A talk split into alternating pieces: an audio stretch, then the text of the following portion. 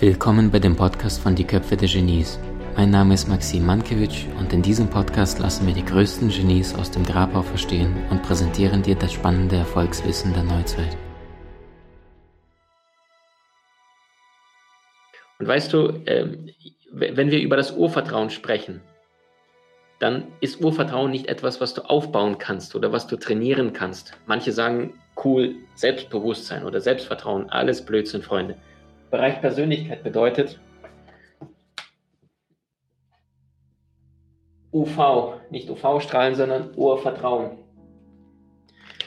Das ist das, was die Kinder noch nicht verloren haben. Es sei denn, sie haben bereits in den ersten zwei, drei, vier, fünf, sechs Monaten etwas Kritisches erfahren und dann haben die Kids sehr oft äh, verloren bzw. sind dann ängstlicher. Ja, weil bis zum siebten Lebensjahr bildet sich die Persönlichkeit bei den Kids.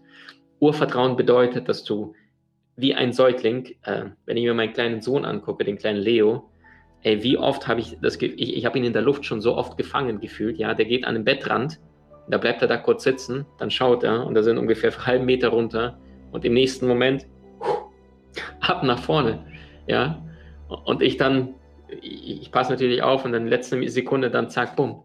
Und der kennt es und der hat sich schon so oft hingeknallt. Der hat schon äh, und blaue Flecken gehabt und alles und der macht es immer wieder. Und ich denke mir, entweder der Junge lernt es nicht oder aber er hat dieses Urvertrauen, dass egal was ist, ich werde aufgefangen. Und uns Menschen geht das total flöten. Und es ist ja nicht so, dass wir uns vor drei Meter jeden Tag irgendwo runterstürzen, sondern uns fehlt an Urvertrauen, dass wir uns besser ernähren. Und dann abends die Packung Chips dasteht, die mit Transfetten ist, die, die äh, dein Körper verkalkt, ja, und äh, voller Fett ist, der sich ablagert und uns dann eher dafür entscheiden, statt einen Bio-Apfel zu essen. Äh, das fehlende Urvertrauen führt dazu, dass so viele Menschen mit sich selber so kritisch sind und sagen, du versage, du kannst es nicht, vergiss es und du kannst es einfach nicht, du hast es nicht drauf. Das fehlende Urvertrauen führt dazu, dass Menschen von morgens bis abends sich beklagen und die ganze Zeit nur Probleme sehen bei ihrem Partner, bei ihren Kollegen, bei ihren Eltern, bei allen. Das fehlende Urvertrauen führt dazu, dass Menschen von morgens bis abends sich über Probleme beklagen, die eigentlich keine sind. Und weißt du, wenn deine Seele dir ein Geschenk machen möchte, dann kriegst du ein Problem, ein Problem für dich, nicht Kontrablem. Das ist, Seeleneinladungen sind Geschenke, die du tagtäglich meistern kannst, weil über Schmerzgrenzen, wenn du etwas Neues lernst, dann wirst du erschöpferisch tätig. Ja, und deine Seele, die kommt ja auf die Erde, sucht sich einen passenden Körper, sucht sich eine passende Bekleidung, damit du äh, dich beweisen kannst und damit du etwas Neues lernst. Urvertrauen ist nicht, was du aus dem kleinen rationalen Hamsterradverstand erzwingst, sondern Urvertrauen ist die Wahrheit deines Herzens. Urvertrauen ist das Gefühl, dass selbst wenn du gerade merkst, ey, es läuft alles Bach runter und es funktioniert nicht, wie du es möchtest, dass du lächelst und sagst, und auch dafür gibt es schon eine Lösung, die meine Seele überlegt und geplant hat.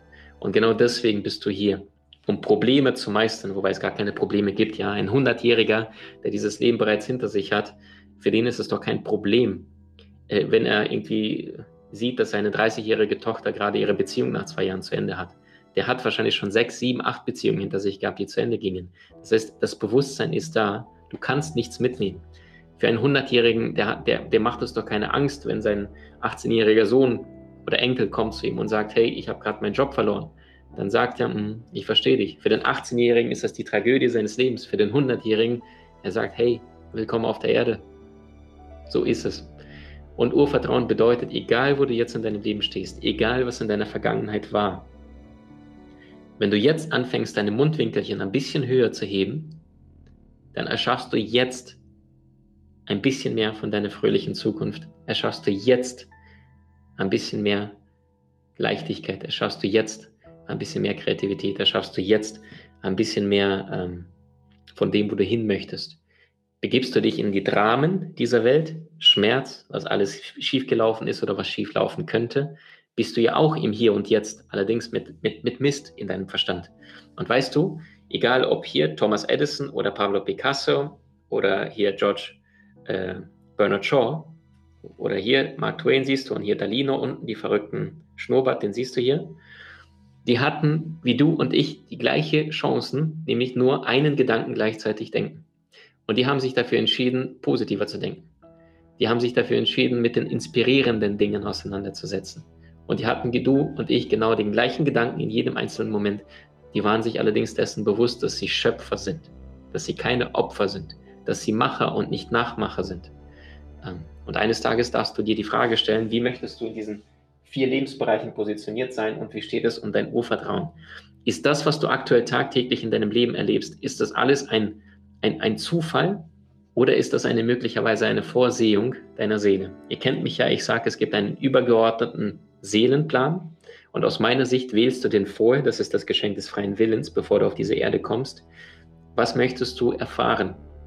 Manchmal verschiebt sich die Zeit, allerdings wenn du, ich zum Beispiel, ich bin felsenfest davon überzeugt, ich musste zweimal gefeuert werden im Consulting, beide Male dubiose Gründe, ja, wo die gesagt haben, kriegst ein super Zeugnis von uns, aber wir können, wir dürfen dir, wir können dich nicht mehr bezahlen. Und dann habe ich erst, erst verstanden, das Universum spricht zu mir. Ich war aber damals so feige zuzuhören. Ich war so in meinem Ratioverstand und es hat so zu sein und diese Box und diese Box und das funktioniert nicht. Urvertrauen bedeutet, egal wo ich jetzt gerade auf meiner Seelenreise bin, fühl mal tief rein, welche Menschen sind um dich herum. Spürst du, dass du etwas Sinnvolles erschaffst, kreierst? Oder spürst du, dass du die ganze Zeit dich versteckst? Urvertrauen bedeutet, Dinge zu tun, die dein Verstand sagt, die solltest du nicht tun. Die allerdings deine Seele immer wieder sehr, sehr zart zu dir spricht, sie flüstert fast. Das ist. Und dein Ratioverstand, der ist sehr, sehr laut, der ist dominant, der sagt, nein, kannst du nicht und der ist hart zu mir und ich werde hart zu ihm sein. Und dann kriegst du natürlich ein hartes Leben. Das heißt, jedes Mal einen kritischen Gedanken an andere erschafft dir etwas auch in deinem Körper. Und das heißt, ein positiver Gedanke an andere, Dankeschön, ich habe dich lieb, Wertschätzung, Liebe, erschaffst auch die gleiche Energie. Und die meisten Menschen sagen, ach, alles Blödsinn funktioniert nicht. Ja, also wenn wir jetzt von Affirmationen sprechen, dann sagen einige Menschen, äh, funktioniert doch alles nicht.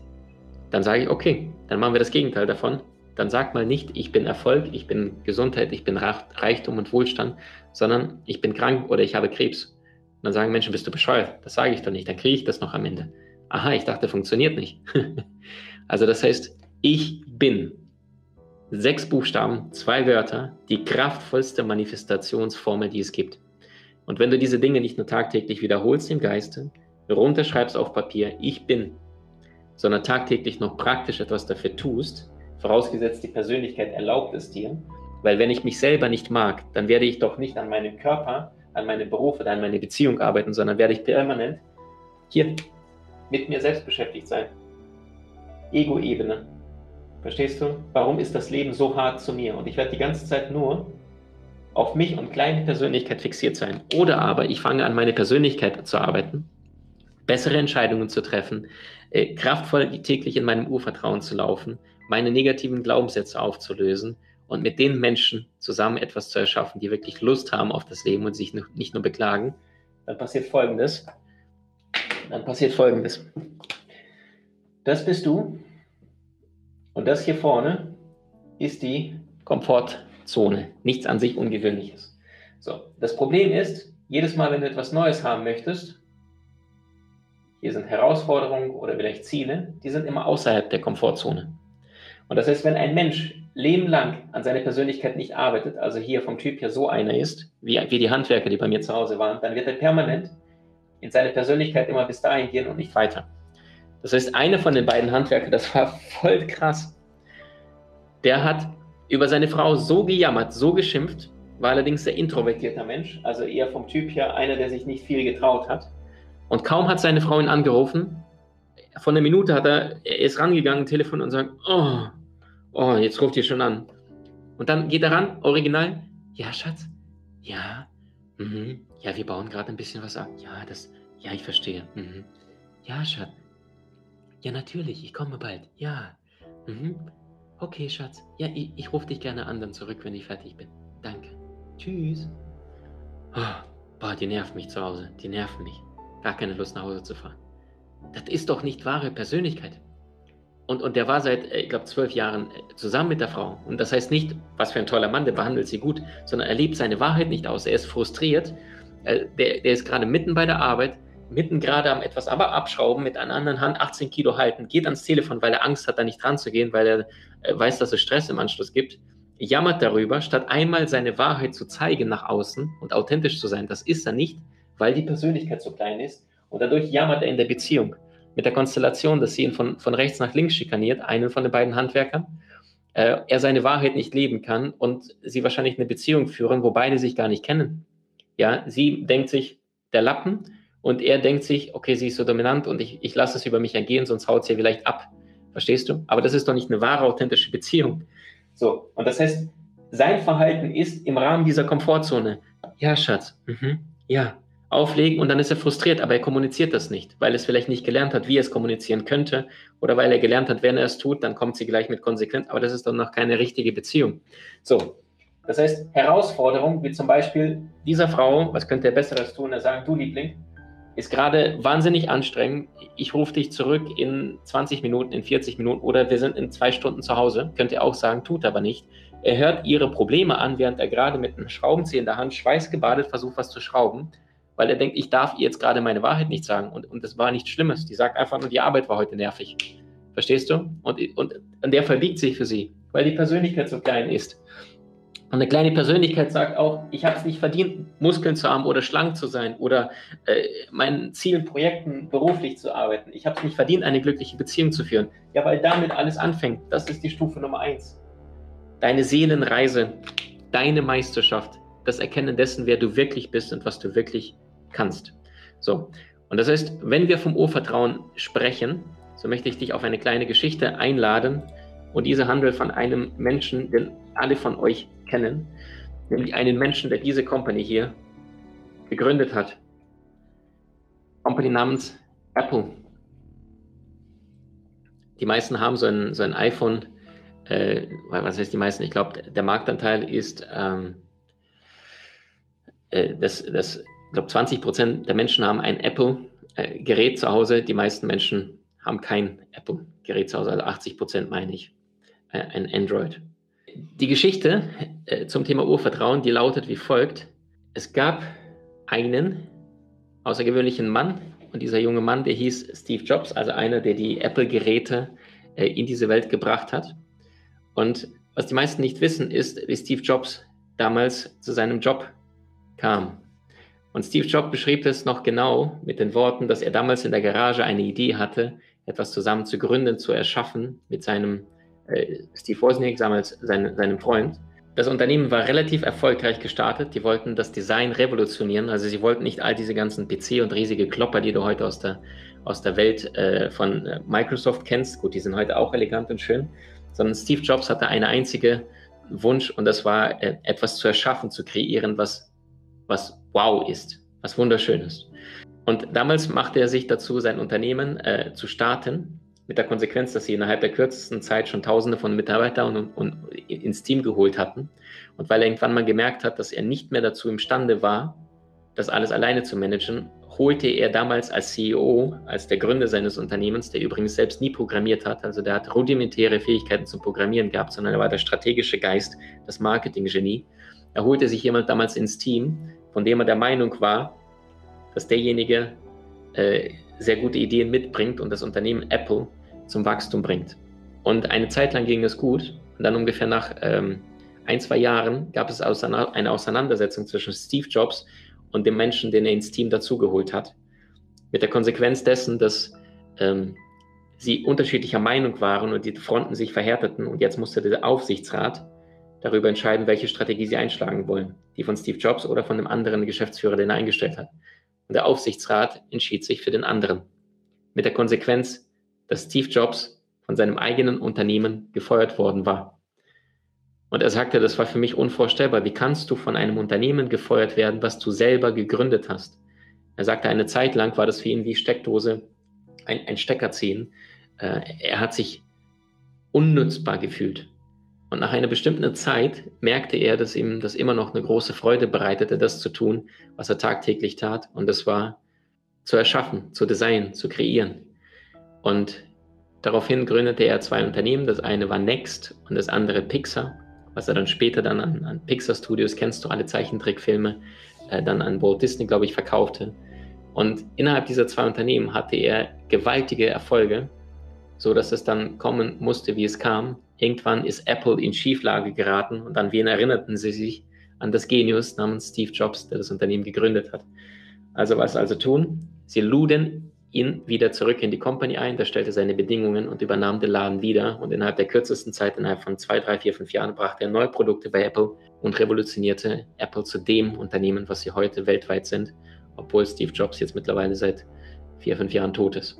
Worauf ich hinaus möchte, ist, als Steve Jobs gefragt worden ist, das muss doch der furchtbarste Moment deines Lebens gewesen sein, dass du in deinem eigenen Unternehmen gefeuert worden bist und nicht mehr dazugehören durftest. Und Steve Jobs sagte in dem Moment ja, allerdings du kannst die einzelnen Punkte des Lebens erst im Nachhinein verbinden.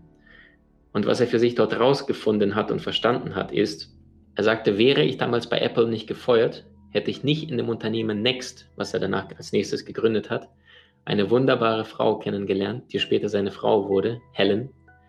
Und er sagte, im Nachhinein betrachtet, war bei Apple gefeuert zu werden das Beste, was mir hätte passieren können, denn ich wäre meiner Frau Helen sonst nie begegnet.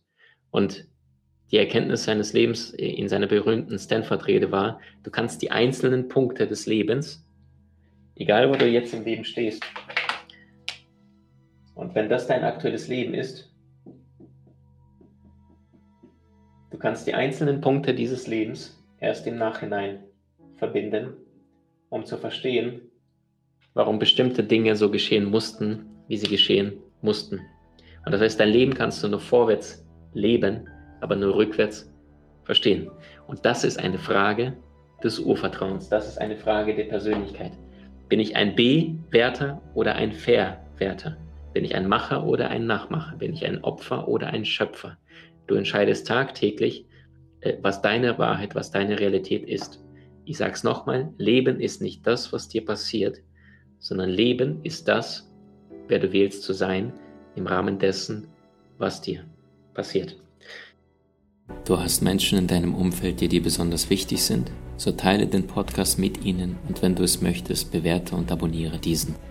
Wenn du noch schneller deine Meisterschaft erlangen möchtest, so findest du über 20 außergewöhnliche Videokurse in unserer Genieakademie unter maximmankiewicz.com.